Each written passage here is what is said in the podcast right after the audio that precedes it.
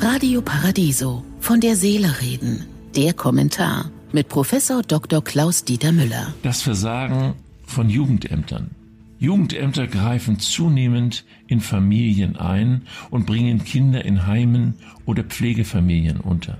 Manche Entscheidungen der Ämter sind verheerend, und wer einmal in die Mühlen geraten ist, kommt so leicht nicht mehr heraus.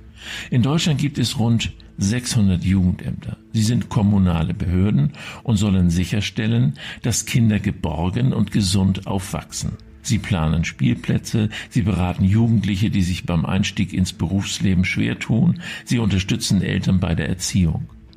Das Jugendamt soll aber nicht nur helfen, sondern auch kontrollieren, dass Kinder in ihren Familien nicht vernachlässigt oder gar misshandelt werden. Andernfalls kann es eine Inobhutnahme verfügen.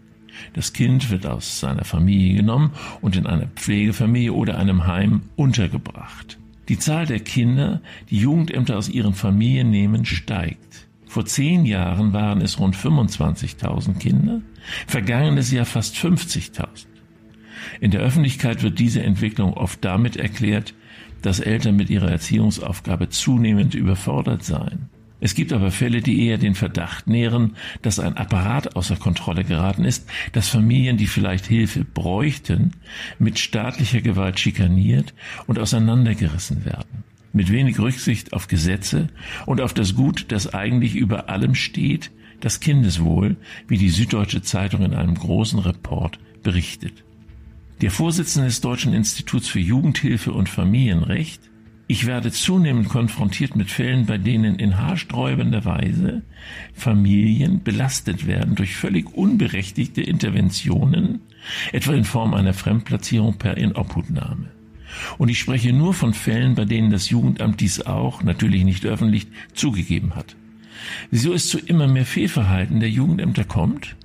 Vielleicht wollen sie besonders eifrig sein, weil in einigen schweren Fällen von Kindesmissbrauch Jugendämtern vorgeworfen wurde, zu lange weggeschaut zu haben. Welche Gründe auch immer die Ursache sind.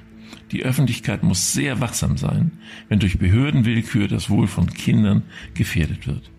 Wenn Sie von Fällen wissen, schreiben Sie mir. Ich wünsche Ihnen einen glücklichen Tag, aber bleiben Sie achtsam. Von der Seele reden mit Politik- und Medienwissenschaftler Klaus-Dieter Müller, Vorstand der Stiftung Christliche Werte leben. Alle Texte zum Nachhören und Nachlesen auf www.paradiso.de.